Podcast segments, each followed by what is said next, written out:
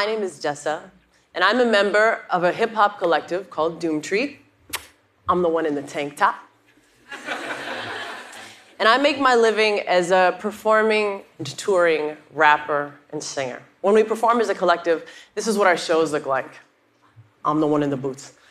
There's a lot of jumping, there's a lot of sweating, it's loud, it's very high energy. Sometimes there are unintentional body checks on stage, sometimes there are completely intentional body checks on stage. It's kind of a, a hybrid between an intramural hockey game and a concert. However, when I perform my own music as a solo artist, I tend to gravitate towards more melancholy sounds. A few years ago, I gave my mom the rough mixes of a new album.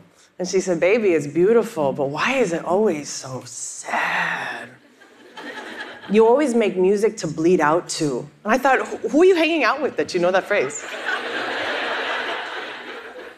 but over the course of my career, I'd written so many sad love songs that I got messages like this from fans release new music or a book. I need help with my breakup. and after performing and recording and touring those songs for a long time, I found myself in a position in which my professional niche was essentially romantic devastation. What I hadn't been public about, however, was the fact that most of these songs had been written about the same guy. And for two years, we tried to sort ourselves out, and then for five, and on and off for 10. And I was not only heartbroken, but I was, uh, I was kind of embarrassed that I couldn't rebound from what other people seemed to recover from so regularly. And even though I knew it wasn't doing either of us any good, I just couldn't figure out how to put the love down. Then, drinking white wine one night, I saw a TED talk by a woman named Dr. Helen Fisher. And she said that in her work, she'd been able to map the coordinates of love in the human brain. And I thought, well, if I could find my love in my brain, maybe I could get it out. So I went to Twitter. Anybody got access to an fMRI lab like at midnight or something? I'll trade for backstage passes and whiskey. And that's Dr. Cheryl Olman, who works at the University of Minnesota's Center for Magnetic Resonance Research. She took me up on it. I explained the Dr. Fisher's uh, protocol, and we decided to recreate it with a sample size of one me. so I got decked out in a pair of uh, forest green scrubs, and I was laid on a gurney and wheeled into an fMRI machine. If you're unfamiliar with that technology, essentially an fMRI machine is a big tubular magnet that tracks the progress of deoxygenated iron in your blood. So it's essentially figuring out what parts of your brain are making the biggest metabolic demand at any given moment. And in that way, it can figure out which structures are associated with a task, like tapping your finger, for example, will always light up the same region. Or in my case, looking at pictures of your ex boyfriend, and then looking at pictures of a dude who just sort of resembled my ex boyfriend, but for whom I had no strong feelings. He was the control. And when I left the machine, we had these really high resolution images of my brain. We could cleave the two halves apart.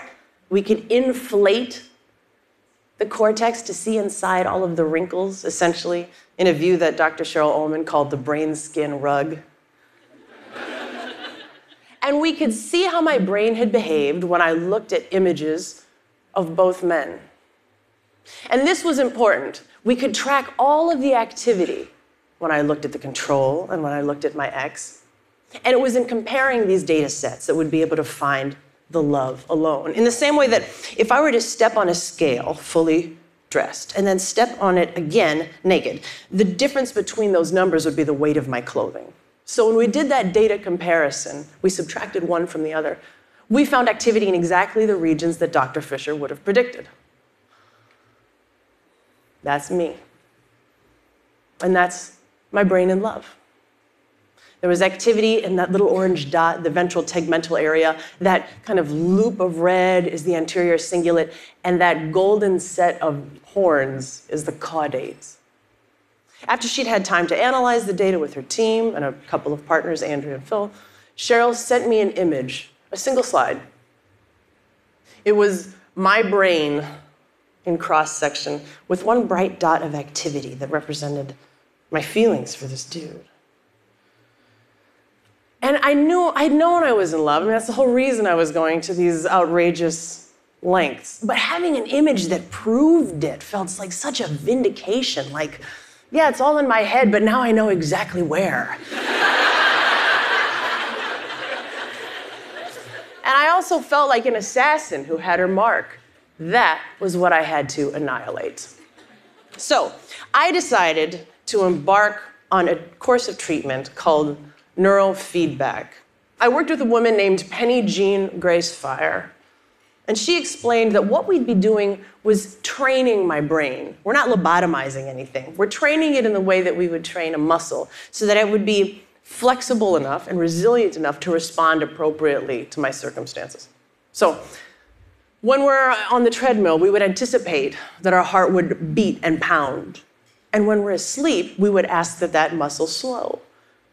Similarly, when I'm in a long term, viable, loving, romantic relationship, the emotional centers of my brain should engage. And when I'm not in a long term, viable, emotional, loving relationship, they should eventually chill out. So, so she came over with a set of electrodes just smaller than a dime that were sensitive enough to detect my brain waves through my bone and hair and scalp. And when she rigged me up, I could see my brain working in real time. And in another view that she showed me, I could see exactly which parts of my brain were hyperactive, here displayed in red, hypoactive, here displayed in blue, and the healthy threshold of behavior, the green zone, the Goldilocks zone, which is where I wanted to go. And we can, in fact, isolate just those parts of my brain that were associated with the romantic regulation that we'd identified in the Fisher study.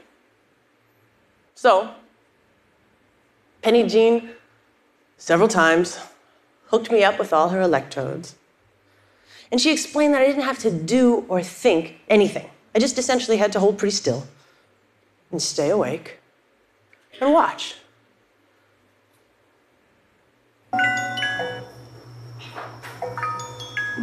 So I did. And every time my brain operated in that healthy threshold, I got a little run of harp or vibraphone music. And I just watched my brain rotate at roughly the speed of a Euro machine on my dad's flat screen TV. And that was counterintuitive. She said the learning would be essentially unconscious. But then I thought about the other things that I had learned without actively engaging my conscious mind. When you ride a bike, I don't really know what like my left calf muscle's doing or or how my latissimus dorsi knows to engage when I wobble to the right. The body just learns. And similarly, like Pavlov's dogs, probably don't know a lot about like protein structures or the waveform of a ringing bell. But they salivate nonetheless because the body paired the stimuli. Finished the sessions. Went back to Dr. Cheryl Olman's fMRI machine, and we repeated the protocol, the same images of the X, of the control, and in the interest of scientific rigor, Cheryl and her team didn't know who was who so that they couldn't influence the results. And after she had time to analyze that second set of data, she sent me that image. She said, Dude A's dominance of your brain seems to essentially have been eradicated. I think this is the desired result, comma. Yes? Question mark? and that was exactly the desired result. And finally I allowed myself a moment to introspect, like how, how did I feel? And in one way, it felt like it was the same inventory of feelings that I'd had at the outset. You know, I, this isn't eternal sunshine for the spotless mind. The dude wasn't a stranger.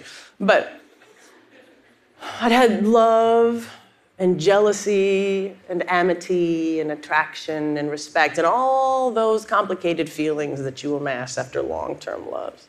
But it felt like the benevolent feelings had risen to the surface and the feelings of fixation and the less generous feelings weren't quite so present.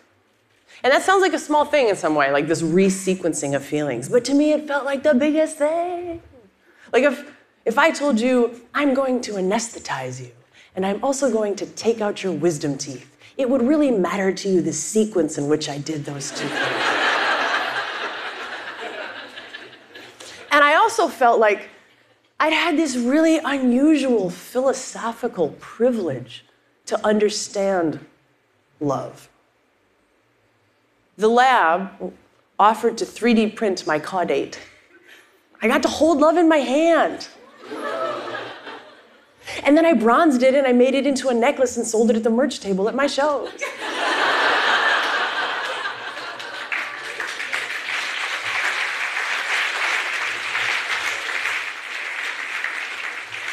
And then, with the help of a couple of friends back in Minneapolis, one of them, Becky, we made an enormous disco ball of it that could descend from the ceiling at my big shows.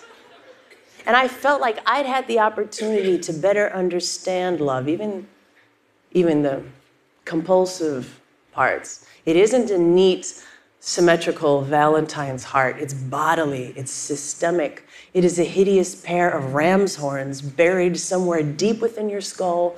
And when that special boy walks by, it lights up. And if he likes you back and you make each other happy, then you fan the flames.